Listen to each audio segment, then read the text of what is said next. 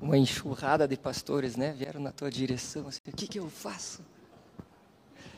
Legal, sempre bom escutar as histórias da AMA, sempre legal saber que a gente pode se envolver, né? Não é, é algo tão longe, tão distante da gente, a gente pode se envolver com a AMAS e o convite está dado, a intimação está dada, né? É, que cada um aqui se sinta à vontade de contribuir, de de realmente investir o tempo. É, também tenho certeza que a vida não, não, será a mesma, né? Entrar em contato com a AMAS, a vida não será a mesma. É, dando continuidade ao nosso mês, né? A gente está falando sobre adoração, né? A gente teve a pregação do pastor Friedberg sobre adoração com música. É, eu vou dando agora a sequência na, nessa manhã falando sobre a adoração pessoal. E, e, eu acho que a adoração pessoal tem a ver com o convite que foi feito hoje. Né? Eu acho que tem a ver e a gente vai, vai, vai chegar nesse ponto ainda. Eu vou trazer esse ponto aí também para todos nós. Quando a gente fala de adoração, eu não sei quantos aqui, né? mas comigo aconteceu uma vez algo muito interessante, que eu estava no meio da tarde no meu quarto e eu cheguei à conclusão que eu não estava adorando a Deus. Né? Eu estava lá, eu tinha acabado de acordar daquela sexta, né? depois do almoço, eu dormi, eu sentei na minha cama e falei, putz, eu não estou adorando a Deus. O que, que eu faço agora, né? Comecei a cantar. Comecei a cantar sentado na minha cama, comecei a cantar, cantei uma música, cantei duas músicas, cantei três músicas sentado, eu sozinho, porta fechada, e olhei para Deus assim, né, no meu imaginário, né, olhando para cima e falei: "Deus, Acho que agora você já se sente adorado por mim, né? Cantei três músicas, dei o meu, meu check. E para mim, adorar a Deus se resumia a cantar. Falei, bom, então Deus recebeu a minha adoração. É, quase assim, tipo, tudo que eu pude fazer, eu fiz, né? E, e, claro, a gente vai, vai crescendo em conhecimento com a palavra, e eu não sei se essa é a realidade de muitos aqui que também resumem, né? Ou quando vai falar de adoração a Deus, adorar ao nosso Senhor, é, se resumem à música, e é muito legal, e é muito gostoso, e não está errado isso. Não está errado adorar a Deus em música.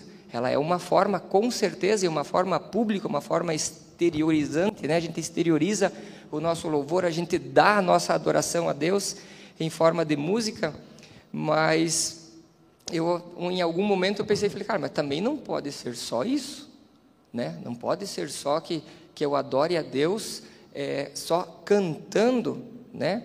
A gente tem o, o, é, essa entrega, a gente tem essa sintonia, mas a gente não se resume a, a isso. E eu, claro, como um bom curioso que sou, começo a pesquisar. Né, há um tempo atrás e pesquisei muito mais para chegar hoje pela manhã aqui e comecei a entender né, o pacote total de adoração, né, o que envolve todo o, o programa de adorar ao nosso Senhor, de adorar a Deus, de adorar a Jesus. Né? Então a gente às vezes pode fechar o olho e pensar assim: como você vai adorar a Deus? Né? Se você fechar o olho, algumas pessoas devem estar imaginando alguém ajoelhado, alguém pode estar imaginando alguém de, de mão, é, é, né, de punho cerrado orando. E a gente começa a ter vários pontos, né? e isso é bem único, cada um pode ter é, vários pontos saltando de o que é adorar ao nosso Deus, e a gente mais ou menos vai se resumindo sempre a essas, essas situações em que eu agora intencionalmente estou buscando o meu Deus, né? que tem assim um começo, né? eu começo a oração, eu faço a minha petição, eu engrandeço o nome do meu Deus, eu digo amém e parece que terminou. Né? Eu começo a cantar a música, eu entrego o meu coração, terminou a música e parece que terminou. E aí a minha adoração fica limitada né, a esse tempo, e o que eu faço com o resto do meu dia? Né? O que, que, eu faço com o resto do meu dia? E, e, é assim que, que a gente vai tratando o tema de adoração e a gente começa a estudar as culturas, né? e a gente começa a perceber que, independente de que cultura, sempre tem o homem buscando a Deus, sempre tem o homem querendo uma divindade, tem alguém maior que eu. Né? Eu, eu, eu, brinco em casa, sempre eu falo, né? A, a diferença da gente, né? Nós somos em, em, cinco e das nossas duas gatas que nós temos lá em casa, elas não param o dia delas e eu vejo elas ajoelhadinhas orando ao Deus, a uma divindade, né? Eu não vejo elas é, é, tendo o tempo de devocional delas com um Deus que tanto ama elas, né? E eu falo, nossa, veja como a gente realmente é diferente. Né? Veja como a gente realmente é diferente de toda a criação. Né? Nós temos um contato com um Deus, com um Deus, né? Nós aqui cremos em Jesus, no Espírito Santo, né? O Deus é, que, que faz essa trindade é, entre os três e a gente adora a esse Deus, né? É, e quando eu leio lá em Efésios, né, 1, 5 a 6, que ele diz, né, em amor ele nos predestinou para sermos adotados como filhos por meio de Jesus Cristo. E aí que eu me refiro de olhar para as minhas gatas e ver que elas não estão predestinadas a ser filhas de Deus, né? As minhas gatinhas, as felinas lá, mas eu sim, meus filhos sim. E a gente predestinado a ser filho de Deus através de Jesus, vivemos então uma vida de adoração, um hábito de vida muito maior, muito mais completo, muito mais profundo que uma música que tem sua profundidade, que tem sua complexidade, muito mais profundo do que uma oração que sim tem sua complexidade, tem sua diversidade. E a gente vai passar por uns, uns personagens é, bíblicos, né, agora pela manhã, rapidinho, a gente vê o rei Davi.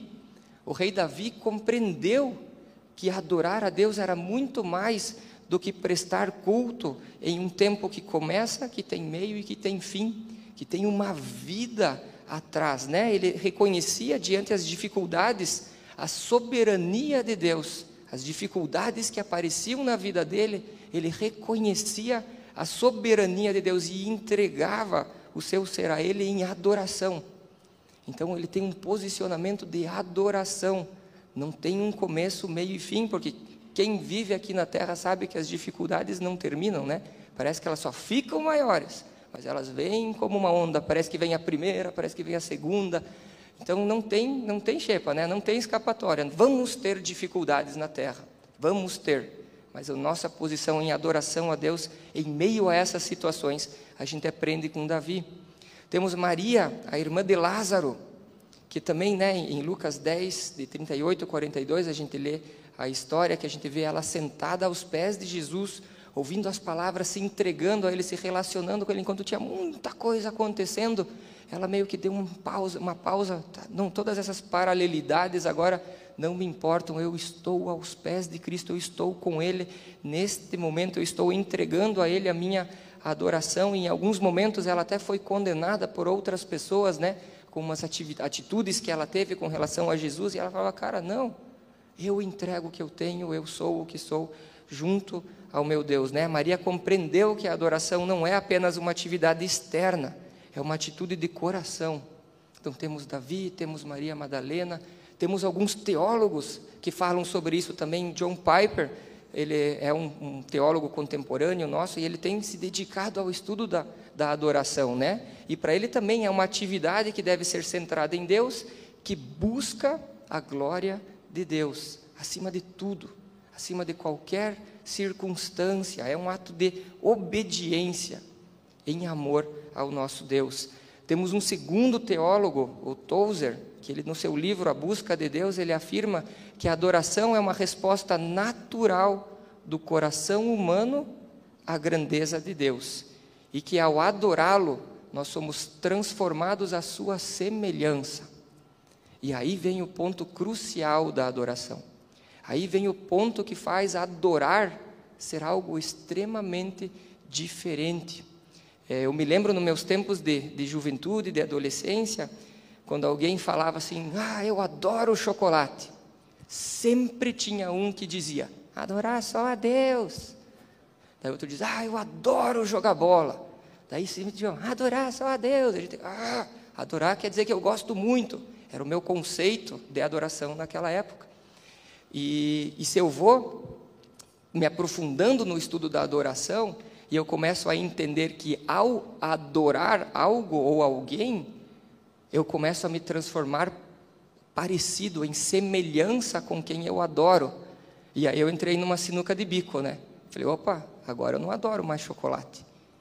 Porque eu não vou me transformar em algo parecido com chocolate, ou um chocolatra, não quero ser um chocolatra, não quero ter nenhuma, nenhuma espécie de vício, né? Então eu realmente comecei a entender, ah, eu adoro o coxa, eu adoro o atlético. E quando você vê, você está naquele mundo do, do, futebol que você quase se, você se torna um atleticano, vamos dizer, né? Você se torna, e tudo que é diferente disso começa a causar problema com você, e você pode imaginar o time que for, se você começa a adorar um time de futebol, você começa a se tornar parecido com esse time, e tudo que é diferente começa a te causar problema, e a gente vê tantos problemas acontecendo por aí. E aí eu comecei a entender. Ainda não sou o cidadão que fala, adorar só a Deus, né? Mas eu entendo que adorar realmente é algo só a Deus, porque eu quero me transformar em semelhança a Deus, em propósito semelhante, em autoridade semelhante que o Espírito Santo nos dá.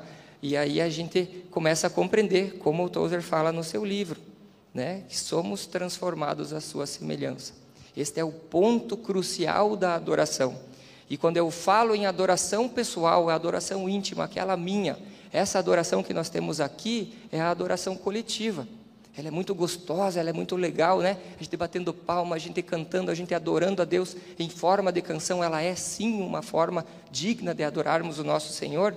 Mas hoje a gente vai lá para a nossa adoração pessoal, aquela minha, eu com o meu Senhor.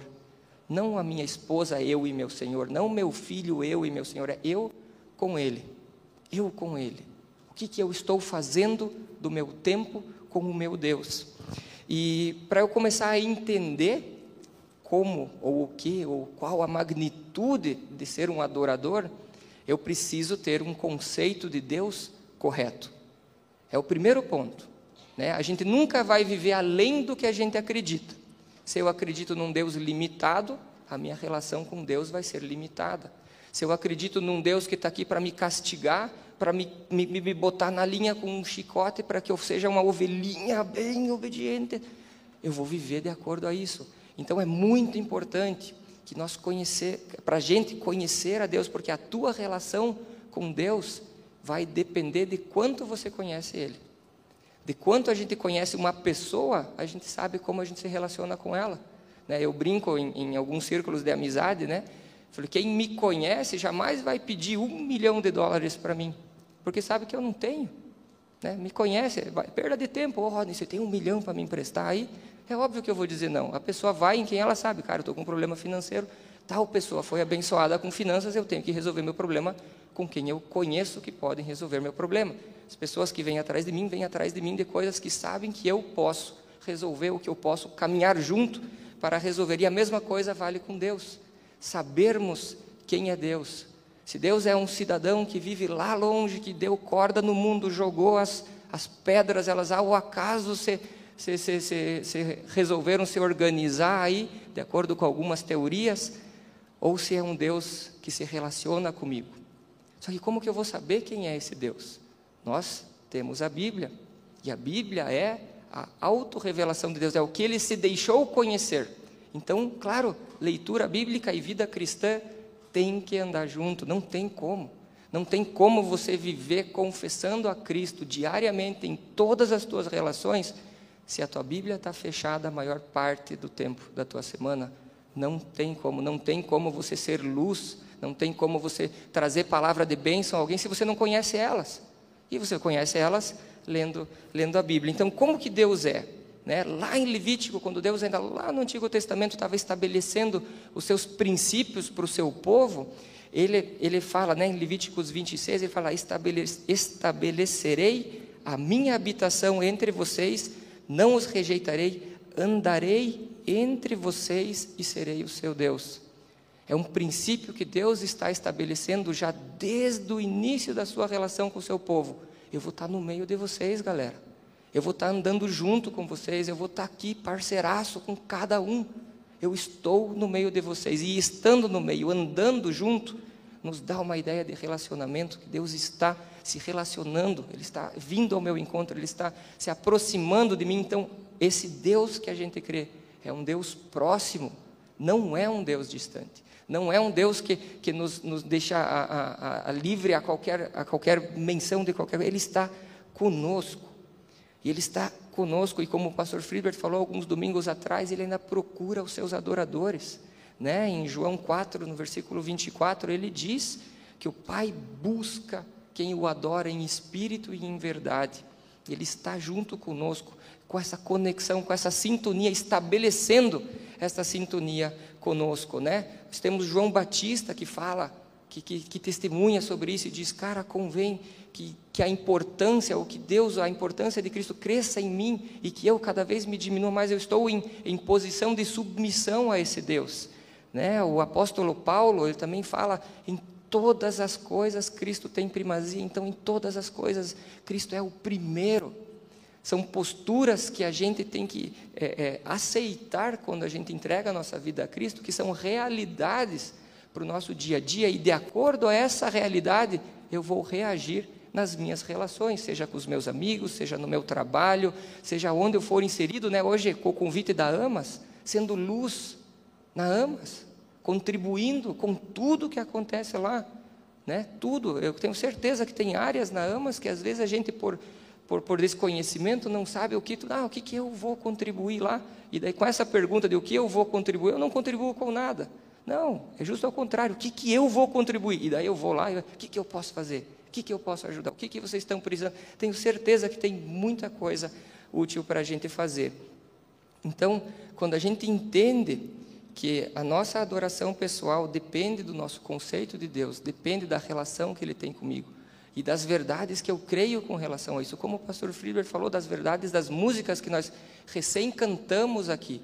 Se esses pilares são parte do nosso dia a dia, da nossa semana, de como eu me posiciono frente a tudo o que acontece, saber que o Espírito Santo habita em mim, saber que Deus tem um plano, saber que Ele é um nome sobre todo nome, realmente faz a diferença quando eu entendo o que é adorar a Deus de forma pessoal.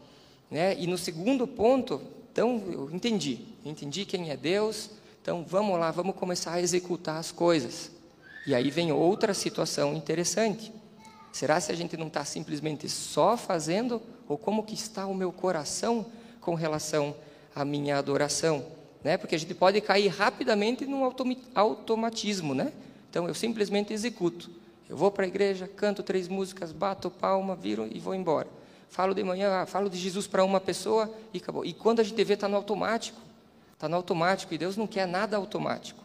Né? A vida com Cristo é tão emocionante que o automático não funciona, porque um dia a gente está aqui, outro dia a gente está lá, outro dia a gente está ali.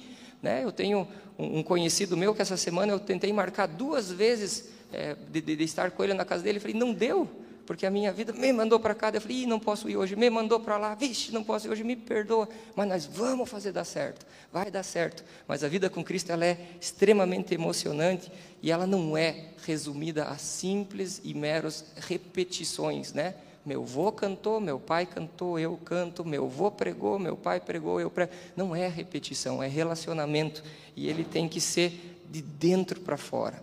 Ele tem que ser do meu coração, da intenção do meu coração em estar em conexão com o meu Senhor, né? Então, será que adorar a Deus em espírito e em verdade, como a gente acabou de ver, né, envolve apenas práticas externas? Apenas simplesmente executar, executar, executar. Eu faço as coisas que eu entro num padrão de comportamento cristão, vamos dizer assim, né? Não. O comportamento cristão ele é muito legal, ele é muito diferente, mas ele não é automático. Né? Em Oséias 6, 6 a gente lê que Deus deseja a misericórdia e não sacrifícios, é o conhecimento de Deus em vez de holocaustos, e Jesus cita essa passagem. Jesus cita essa passagem lá em Mateus 12, dizendo: Cara, Deus quer se tornar conhecido entre vocês. Deus quer que vocês o busquem. Deus quer que vocês o procurem, que, que corram aos braços do Pai nessa situação, né? Com um coração honesto. Nós aqui nas nossas relações interpessoais, a gente reconhece muitas vezes quando alguém se aproxima da gente com um coração meio complicadinho, sabendo, ih, aqui tem coisa por detrás. Aqui tem o cara me falando alguma coisa, mas na verdade o que ele realmente quer é outra. E nós nos frustramos quando a gente descobre isso, né? Putz, não, eu na verdade não era nada, eu era uma peça para o quebra-cabeça que ele precisava e a gente se frustra. E é exatamente assim que Deus, Deus quer que a gente corra a Ele, que a gente busque a Ele, de forma com um coração sincero, com, com um coração aberto. Né? Tem a parte da oração, tem a parte da leitura, da, da leitura bíblica, tem a parte da comunhão entre pessoas, tem a parte do o que eu posso fazer na vida de quem precisa de auxílio. Né? Eu falei sobre o bom samaritano umas semanas atrás, o nosso próximo, que tanto precisa de ajuda. Nós sendo emissários de Cristo, sendo né, os, os, os, os representantes dele aqui na terra, nós temos algo para a população que vive ao nosso redor, né? Então a adoração ela tem relação com essa vida rendida a Deus, de receber dele, entender o plano e o propósito dele para minha vida que é diferente do propósito e plano da vida de cada um aqui, mas de uma coisa a gente não escapa, é de executar o nosso propósito. Só identificar o propósito está muito pouco, está muito devagar. Não, eu tenho que executar, é uma chamada para a ação. A vida ela é prática e a vida com Cristo também é prática. Então não estamos adorando a Deus com meros rituais, com meras repetições. Nós o adoramos e a nossa adoração pessoal é com um coração sincero, é com um coração aberto e isso reflete nas nossas conversas. Que tipo de conversas estamos tendo durante a semana? Que tipo de mensagens o nosso WhatsApp está rolando durante as semanas? Eu tenho que apagar algumas mensagens do WhatsApp porque ninguém pode ver. Aí eu estou adorando a Deus de forma pessoal, de lugar que talvez só eu tenha acesso, né? só eu tenho acesso e não quero que ninguém saiba como estão as nossas conversas, o nosso trabalho. Né? Deus nos deu as capacidades, a nossa profissão, e Ele bota pessoas em contato conosco. Eu acho isso tão interessante, que Ele bota pessoas em contato conosco do nosso trabalho, e no final elas ainda nos pagam. E eu posso falar de Jesus para elas, eu posso aproveitar esse tempo.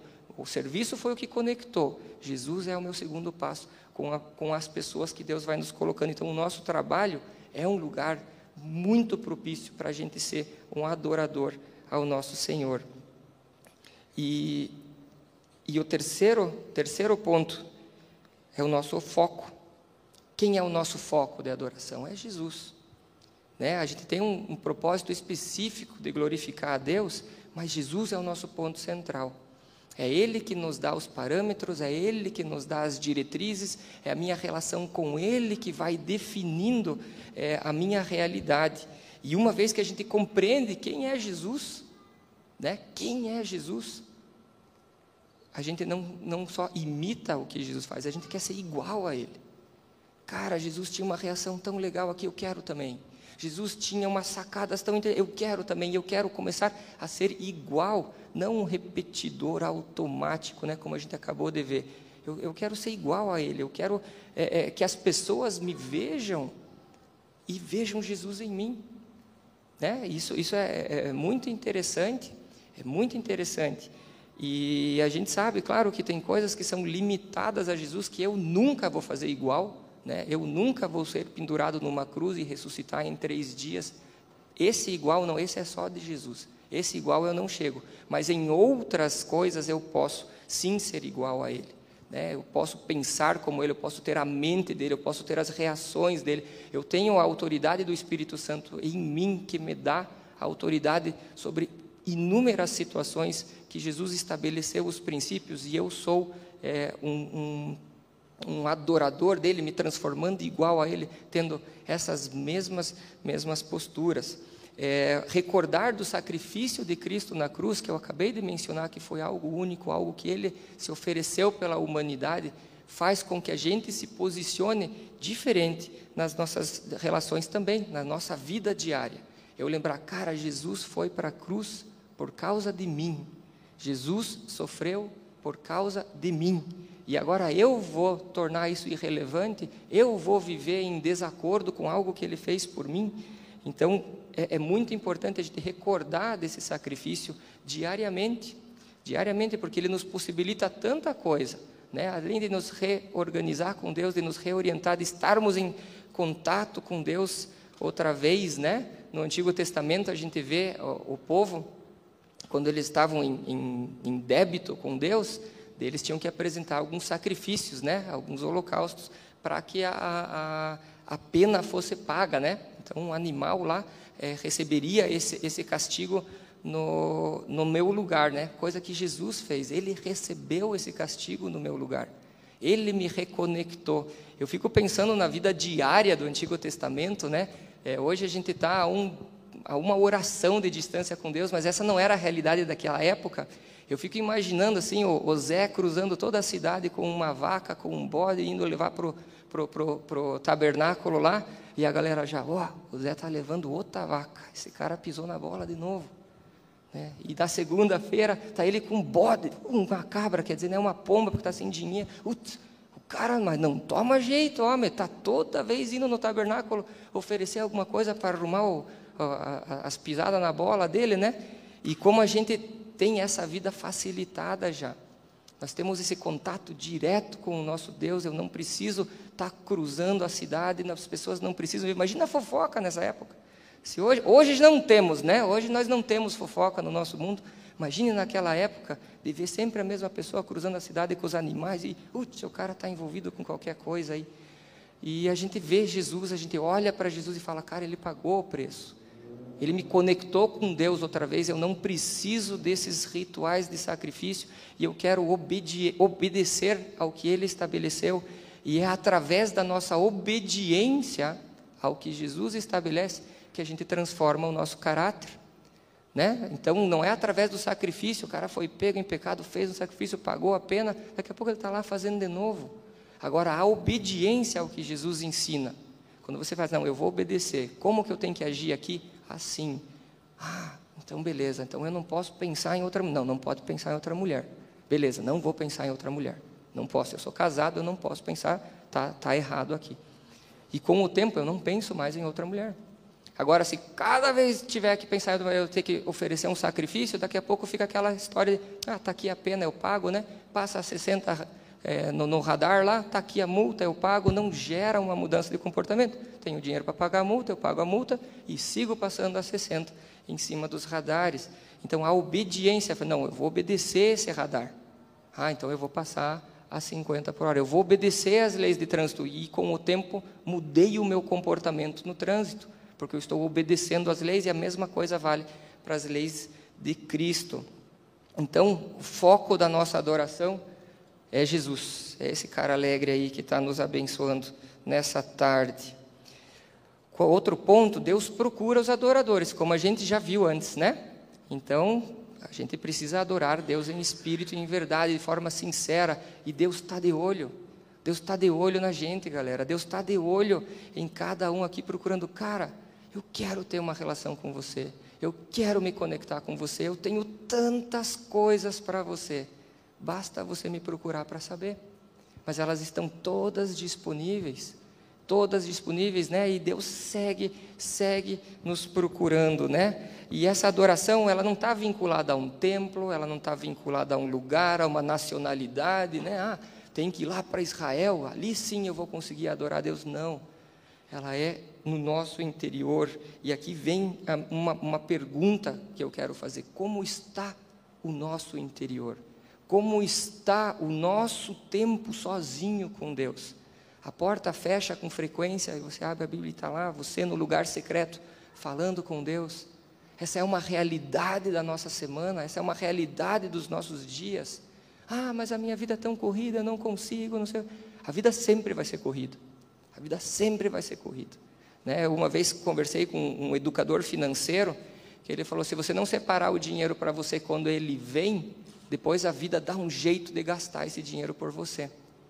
A vida sempre vai ser corrida. Se você não parar e colocar Deus, não, esse é o meu tempo contigo, a vida sempre vai dar um jeito de botar a hora para você ocupar com outra coisa. Sempre. A gente não precisa nem fazer força para fazer isso. Então, Deus procura os adoradores, que a gente seja, que a gente consiga responder a Deus nesse ponto, que a nossa adoração, sim, é uma consequência, é um resultado da nossa fé.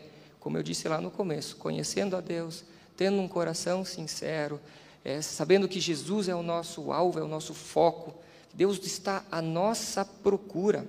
Né? No, no, voltando ao Antigo Testamento, eu gosto muito do Antigo Testamento porque ele estabelece alguns, alguns parâmetros, né? uma base para a nossa fé nos dias de hoje, né? Alguns aqui devem conhecer a história de Caim e de Abel, que os dois irmãos vão lá oferecer um sacrifício para Deus, né? E, e quando eles resolvem, né, é, oferecer essa, essa, esse sacrifício, Deus se aproxima de, de Abel, porque ele entendeu que Abel tinha expectativas com relação a Deus, que ele estava convicto que Deus tinha algo para a vida dele e que Abel o buscava sinceramente e ele foi aceito primeiro Abel, depois o que Abel fez. Essa é a ordem. Né? Quando a gente abre lá em Gênesis 4,4, fala: Deus aceitou em primeiro lugar o adorador e depois o sacrifício. Né? Atentou o Senhor para Abel e para a sua oferta. Deus reconheceu o coração sincero de Abel. E com Caim a coisa já foi diferente. Né? Ele inverteu as coisas. Ele queria ser aceito pela oferta que ele deu a Deus. Eu primeiro ofereci, está aqui.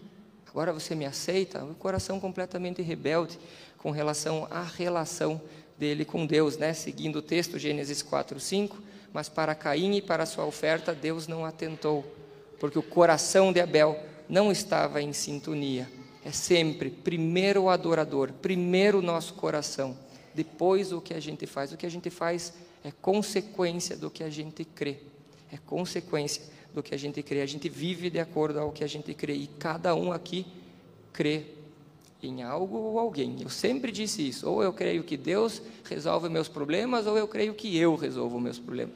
E se a gente está numa sociedade em que todo mundo tem o seu eu como resolvedor de problemas, em algum momento o teu eu com o meu eu entram em conflito.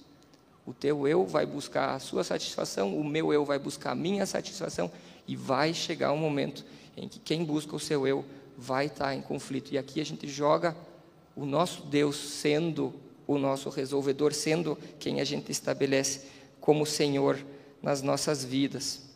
E Deus quer, e Deus quer se relacionar conosco. Não é algo que Ele está lá mal-humorado dizendo, gritem mais alto que eu não estou escutando. Quando você se mutilar, cortar teus dois braços, aí eu vou te escutar.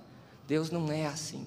Esses são, são, são ideias errôneas né, que a cultura e outras culturas foram misturando. Deus não é assim. Deus quer se relacionar. Deus nos criou exatamente como somos. Ele sabe das nossas dificuldades, Ele sabe das nossas fortalezas. Ele nos botou um dom. O Espírito Santo distribuiu talentos e dons em todo mundo. A gente é bom em alguma coisa por intermédio do que o Espírito Santo faz na gente e isso reflete na nossa adoração.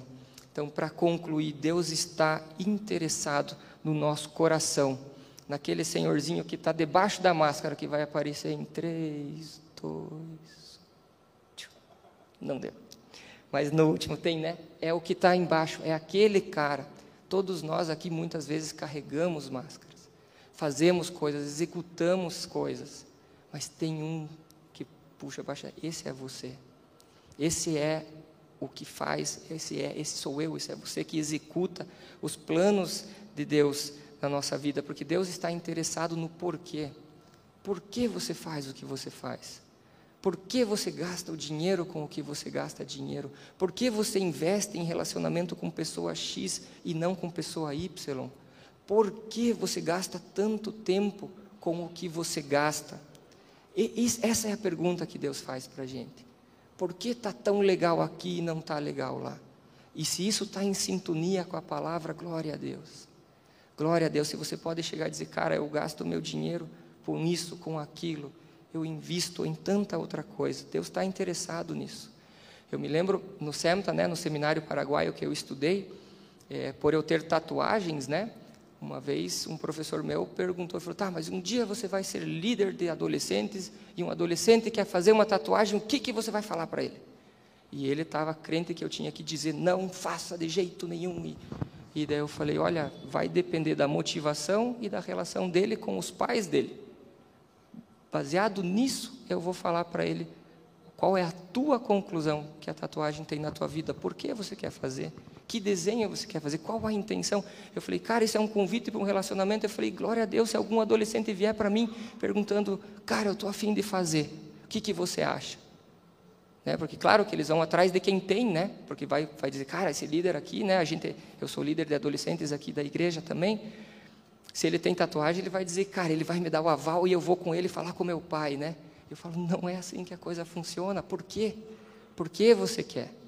Por que você tem a necessidade? Qual é a tua função? Qual é a honra do teu pai com relação a isso? E vários é, princípios são levantados aí. Esse professor me olhou com uma cara assim de tipo, não era isso que eu queria, eu queria que você falasse não, porque eu tenho que dizer não para um cidadão lá que está perguntando para mim e eu não quero. E, e, jogar isso na relação é muito diferente do que simplesmente você botar um check, não pode, não pode, não pode, não pode, não pode. Falei, cara, por quê? Por que fazemos o que fazemos, né? Por que fazemos? E, e essa, essa pergunta, ela é única. Ela coloca de novo a gente pessoalmente frente a Deus, não como grupo, porque Deus vai responder uma coisa para mim e vai responder uma coisa diferente para você, segundo os planos de redenção dele. Né? Não é que ele vai dizer diferente para você, eu, ah, eu gosto de você, chapa, vem cá, você fica aí sofrendo porque eu quero, sei que você quer fazer e eu não vou deixar. Não, é segundo os planos de redenção dele, é segundo o que ele apresenta para cada um.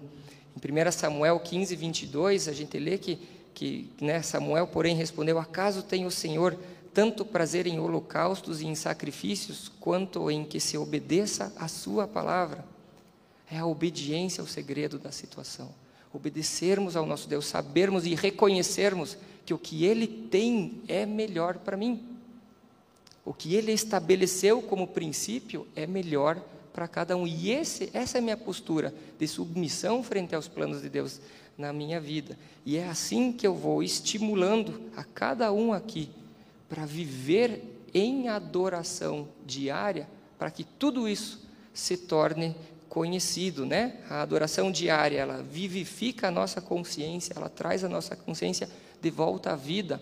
Nossa consciência muitas vezes está contaminada por tantos erros, tantos pecados. A adoração pessoal traz a nossa consciência de volta à vida. Ela nos conduz a Cristo, ela nos aproxima do que Jesus tem para cada um. Ela aprimora o nosso conhecimento. Né? Eu comecei é, a, a pregação contando uma história que eu achava que adorar a Deus era só cantar. E eu tendo a minha relação íntima com Deus me trouxe a outros patamares, ali aprimorou meu conhecimento.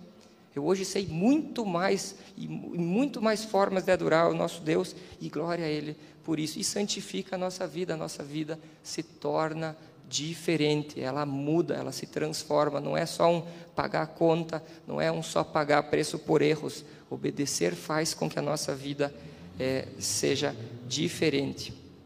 E aí vem a pergunta que eu lanço a todos para essa semana: no que, que a gente está se transformando? Qual é o objeto de adoração ou qual é a pessoa de adoração? Ela pode ser pessoa, né? Tem gente que se perde com o amor da sua vida e se transforma naquela pessoa que faz tudo pela pessoa que ama. Ela se transforma, ela começa a entender, nossa, eu estou idolatrando a pessoa que vive comigo, filhos, né? De repente eu tenho um filho que é um destaque só e os outros né, acabam sofrendo porque eu estou só me, me envolvendo com um. Trabalho, né? Eu daqui a pouco eu viro o capitão da indústria porque eu não estou mais em casa. Estou no trabalho o dia inteiro, né? A gente tem n histórias de pessoas que saem de casa com o filho dormindo, voltam para casa com o filho dormindo não sabe o que está acontecendo na vida dessa E você é o pai ou você é a mãe dessa pessoa. Não tem outra, é você. Né? O que, que a gente está fazendo com a nossa adoração? Quem nós estamos adorando? Quem nós estamos é, gastando tempo? E se essa é a tua situação, se essa é a tua situação de identificar de repente, cara, o meu ponto de adoração está em outra coisa, ou outro alguém que não é o meu Deus, que é que essa seja uma manhã de interrupção desse padrão, desse processo e trazer a realidade. Não, eu vou adorar a Deus e Ele vai me recompensar e Ele vai acrescentar outras coisas ao meu dia, à minha vida, né? às minhas relações. Então eu convido a igreja a fechar os olhos nesse tempo, nesse momento, e que cada um pergunte ao Espírito Santo: quem eu estou adorando? Quem é o objeto da minha adoração? coisas, situações, trabalho. Que o Espírito Santo esteja revelando toda e qualquer situação de adoração que não seja o nosso Deus, que não tenha o foco em Cristo. Querido Pai, muito obrigado, Senhor, por essa manhã, muito obrigado, Pai, pela riqueza que a tua relação conosco estabelece nas nossas vidas, com que os privilégios que o Senhor traz para cada um aqui, as mudanças, o Senhor acabou de revelar para inúmeras pessoas se estão realmente com objetos, com pessoas de adoração diferentes que o Senhor. Com que o Espírito Santo traga à memória situações nesse exato momento, mas para interromper e botar no lugar um novo padrão, que é adorar a Ti e somente a Ti, Senhor. que é buscar a semelhança em Ti, Jesus, em cada dia. Que a obediência seja um fator ímpar nas nossas vidas, a partir de agora, a partir daqui, desse exato momento. O Senhor está escutando o seu povo orar, cada um. Tem pessoas aqui clamando individualmente, internamente: muda meu padrão. Espírito Santo, muda esse padrão. Muda esse padrão, substitua, abra os olhos, revela e muda. Com que o poder que nós cremos no Teu nome, Jesus, seja o diferencial na vida de quem está clamando nesse exato momento, sentado aqui dentro da igreja, Pai. Muito obrigado, Senhor, por o Senhor restabelecer conduta, por o Senhor trazer novos padrões, os teus padrões, e que eles são bons, eles são agradáveis, eles são perfeitos, eles são alegres. O teu reino é alegria, o teu reino é divertido, Senhor. É gostoso te servir. Muito obrigado, Jesus, por isso. Muito obrigado, Pai. Amém e amém.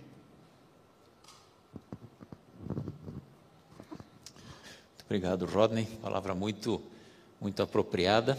É, e interessante como Deus faz as coisas, né? Quem esteve aqui domingo passado foi ministrado sobre sermos filhos e sermos servos.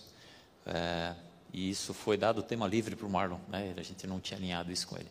E hoje o Rodney termina levantando a bola que existem adoradores que quem procura? Quem procura adoradores? O Pai. O Pai. Interessante que esse versículo não fala Deus procura, o Senhor procura, o Criador procura. Quem procura adoradores é o Pai. Mais informações a respeito domingo que vem. Por que é que o Pai procura adoradores? Obrigado, Rodney. Muito bem, muito bem explanado. Que bom que você esteve aqui. Eu acho que você não se arrependeu de ter vindo. Eu falei no começo do culto, né? Que você escolheu um bom dia para estar a Amas nos presenteou é, com a presença, com testemunhos, sabendo que muita coisa acontece lá e que Deus continue abençoando Amas lá. Se você é nosso visitante, a gente ama receber visitantes. Eu pessoalmente quero te conhecer, por favor, me procure na saída para eu conhecer você, saber teu nome. O nosso anfitrião hoje é o Edu, o PG do Edu que está cuidando do café.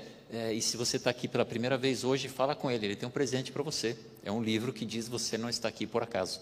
E nós cremos firmemente nessa afirmação.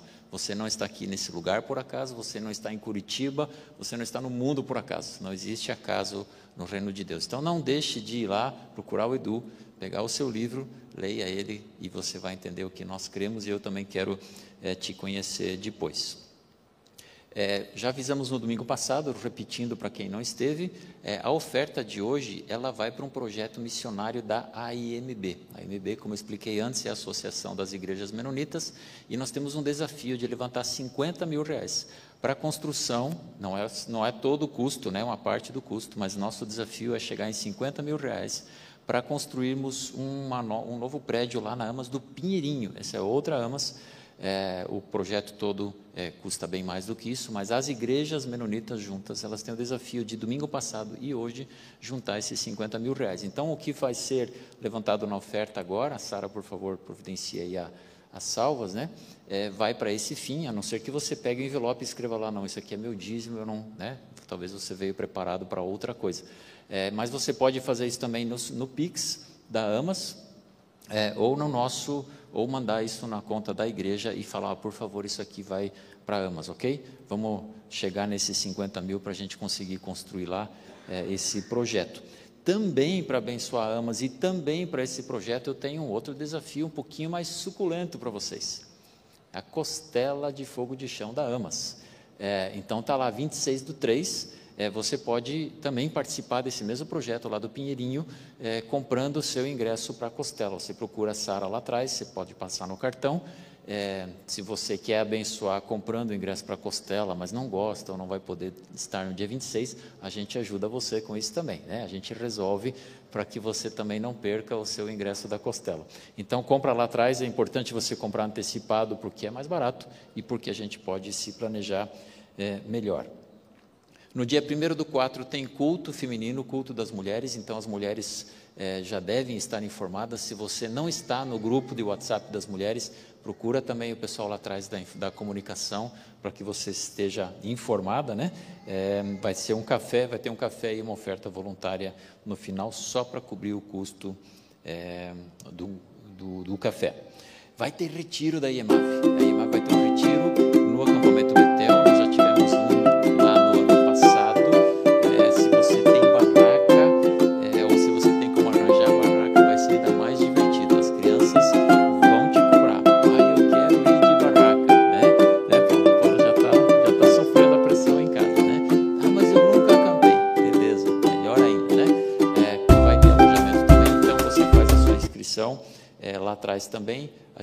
Pode já precisa saber quantas pessoas vão estar lá no Betel. É de sábado para de sexta para sábado, ok? Sexta final da tarde, depois do trabalho você vai para lá e passamos o sábado lá. E como a gente, não sei se vocês percebem que tem uma tendência nisso, né? Vai ter o quê? Costela fogo de chão, né, Jairo? Vai ter uma belíssima costela é, para o almoço. O Café dos Homens está providenciando também. Mais uma informação sobre a nossa rotina diária aqui. É, a C3, a igreja que usa aqui as nossas instalações nos domingos à noite, domingos à noite, está de saída. Eles estão indo para a sua sede própria. Então, algumas coisas estão mudando aqui. O som é outro. É, nós estamos nos adaptando. Estamos, algumas, algumas caixas estão na manutenção. É, então, tenham paciência com a gente, que a gente está se ajustando. E nesse processo, a gente perdeu a nossa bateria porque a gente estava usando a bateria da C3, assim como algumas outras coisas. Daí você vai falar assim, mas e essa bateria aí? Nós ganhamos. Nós ganhamos. Domingo passado eu não consegui conhecer a pessoa ainda. Se você está aqui, pois vem falar comigo, eu quero te dar um abraço. Alguém olhou assim, ah, vocês não têm bateria? Daí a pessoa falou, pois é, não temos, né? A gente tinha, mas estava usando emprestado. E quarta-feira chegou uma bateria. Né? Deus é bom. Deus é... Dá uma salva de palmas para Deus. Deus é bom demais. Cadê o Leandro? Cadê o Leandro? É boa a bateria, Leandro? Boa demais, né? Melhor que a gente estava usando, não é? É. Deus é bom, Deus é bom. A gente fala assim, puxa, e agora como é que a gente vai fazer? Então tem algumas outras coisas que vão mudando também na nossa rotina, mas nada que não vá, nada que vá nos atrapalhar muito.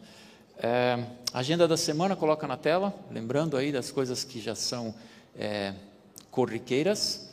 Então amanhã tem agulhas em ação, na quarta-feira reunião de oração às 19 horas, todos convocados. Os adolescentes essa semana é no sábado, né? Uma semana na quarta, outra no sábado, agora é sábado. Café dos homens vai ter, Jairo, sete horas, sossegado, sexta-feira. Conecta jovens sexta-feira para minutinho e para jovens e adolescentes fala com o Rodney, né? O culto das mulheres já falei e domingo que vem eu conto com vocês aqui de novo. E eu tenho uma última notícia muito legal em primeira mão, que eu recebi o e-mail agora no fim de semana. Sabe quem vai estar conosco cantando aqui, fazendo um show, sem exagero, um show? O Atoto. O Atoto vai estar na IEMAV numa quinta-feira em junho, está confirmado. Quem já viu, a gente teve o Atoto apresentando ainda no outro templo, né? o Daniel teve aqui no final do ano passado explicando um pouquinho como é que funciona. É um grupo de crianças de Uganda sensacional E eles nos deram o privilégio de vir para cá. É muito concorrida a agenda deles, mas a gente tem alguns contatos lá, né? Isso aqui vai encher, eu garanto a vocês. Vocês ainda não viram esse templo tão cheio como ele vai estar naquele dia, embaixo e em cima. Então, é, reservem a, a, a data para vocês, que eu não lembro qual é, mas deixa reservadinho aí. É uma quinta-feira em junho, é, eu não lembro qual é, mas vocês vão. Eu só que eu tinha que compartilhar com vocês, porque eu fiquei tão feliz quando eu recebi esse e-mail. Queridos, foi muito bom estar com vocês hoje. Foi muito legal. Que bom que você veio. Eu espero que você tenha sido ministrado pelas músicas, pela comunhão. Espero que você desfrute do café lá atrás, converse com as pessoas. É, mas talvez você está aqui ainda com o coração pesado. Talvez você ainda precisa de algo mais. E eu não quero que você vá embora sem isso. Nós estamos aqui para orar por você. Talvez você esteja preocupado com a situação de saúde na sua família. Nós vamos orar por cura. Talvez você está preocupado com o relacionamento, nós vamos orar por reconciliação. Talvez você está preocupado em fazer isso que o Rodney te desafiou. Ele falou: Eu entendi. Você pode estar falando, eu entendi, mas eu não sei como fazer. Vem procurar a gente. Vem procurar a gente. Vem falar comigo, com o Rodney, com o líder de grupo familiar, a pessoa que te trouxe. Não saia daqui levando o mesmo fardo que você levou. A ideia é que você saia daqui abençoado. Fique em pé uma última vez, eu vou orar por você e aí você pode é, desfrutar da comunhão ainda. Pai querido, que privilégio nós tivemos hoje de estar na tua presença. Que privilégio, Pai, que a tua presença se manifestou aqui. Experimentamos através da comunhão, através das músicas, a ministração da palavra, os testemunhos. Obrigado, Pai, por tudo que aconteceu aqui. E que tudo isso tenha sido agradável aos teus olhos. E eu quero abençoar cada família que de alguma forma está representada aqui. Abençoar com teu cuidado, abençoar com teu carinho, abençoar com teu colo, abençoar com a tua proteção, abençoar com teu sustento, abençoar com a tua teu acalento, com a tua paz. Pai, que cada família saia daqui abençoada, transformada. Pai, aquela que ainda está angustiada, aquela pessoa que ainda está preocupada, que ainda está com a sensação, puxa, mas eu vou sair daqui assim como eu entrei. Pai, não permita que isso aconteça. Não permita, Pai. Teu Espírito Santo foi convidado a agir aqui, que Ele possa estar agindo nesse momento. Nos usa conforme a tua vontade. Deus abençoe o seu domingo. Obrigado por você ter vindo. Um excelente dia. Amém e amém.